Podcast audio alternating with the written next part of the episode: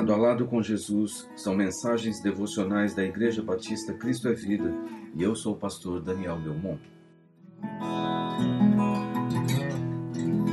Cristo é o fundamento. Eu lhes mostrarei com quem se compara aquele que vem a mim, ouve as minhas palavras e as pratica.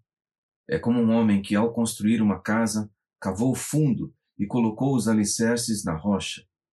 Evangelho de Lucas, capítulo 6, versículos 46 a 49.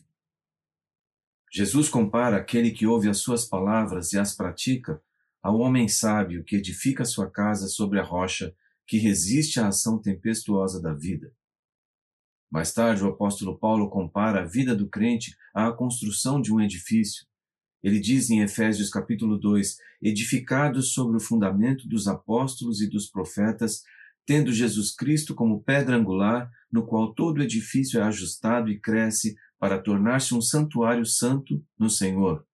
Nele vocês também estão sendo edificados juntos para se tornarem morada de Deus por seu Espírito. Assim, vocês são edifícios de Deus. A construção de um edifício se dá num processo com diversas etapas, começando pela preparação do terreno, pelas fundações e os pilares, as lajes, as paredes, o telhado, os sistemas hidráulico e elétrico, o acabamento e tudo que compõe a obra. A vida do crente é assim. Ela deve ter um fundamento sólido para poder construir um edifício espiritual cujos alicerces são firmes e seguros para sustentar toda a obra segundo os planos do construtor e arquiteto, o Senhor Jesus. Para o crente, Cristo é essa base fundamental na qual se assenta toda a construção da sua vida. Quais são as colunas desse edifício? A primeira delas é a oração. Oração é a base do nosso relacionamento com Deus. Implica em nos apresentarmos a Ele em obediência, em humildade, em submissão, em confiança e fé.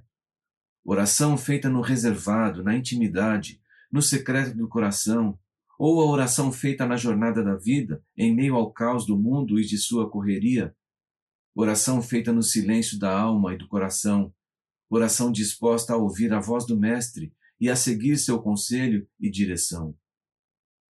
Outra coluna desse edifício é a leitura da palavra, a Bíblia Sagrada. A palavra de Deus é o próprio Filho de Deus, o Verbo encarnado, a palavra revelada de Deus. Assim, Jesus Cristo é a expressão de Deus encarnada. Por isso, ele é a revelação do Pai. Conhecemos o Pai porque conhecemos o Filho. A palavra de Deus é alimento eterno para nós. Ela nos guiará em todo conhecimento a respeito de Deus, de Sua vontade, de Sua instrução, de Sua misericórdia, de Sua graça. Ela nos guiará em todo conhecimento a respeito da história humana e da necessidade de sermos resgatados do pecado e da morte através de seu Filho, nosso Salvador.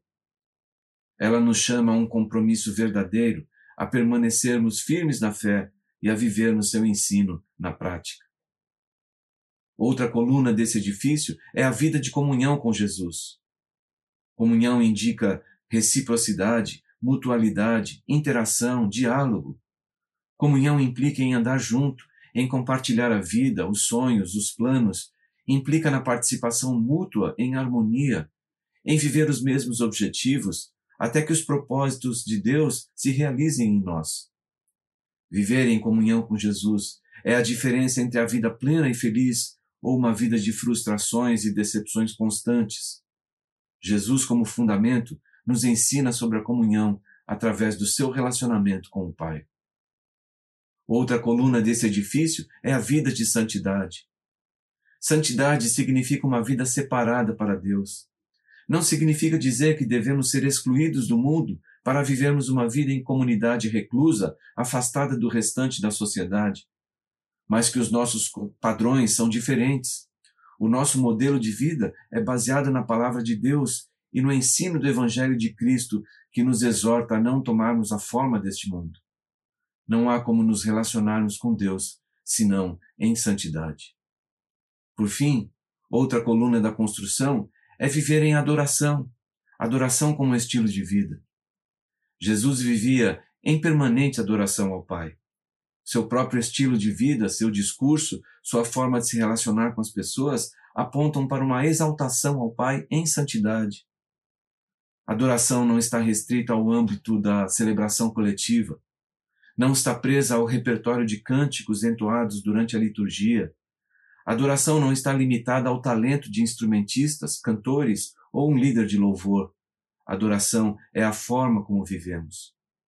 Assim, vimos que o fundamento é Cristo, que dependemos dele para construirmos um edifício, que somos nós, a morada do seu Espírito, e que essa construção se dá dia a dia e o primeiro tijolo é tão importante quanto o último que os pilares que sustentam essa construção são muito bem definidos: oração, leitura da palavra, comunhão com Jesus, santidade e adoração.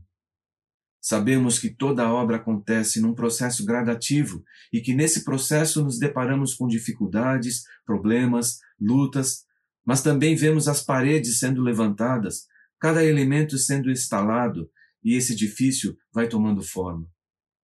Fomos chamados para participarmos ativamente dessa construção e no processo da vida Ele está conosco em todo o tempo, nunca nos deixa sós.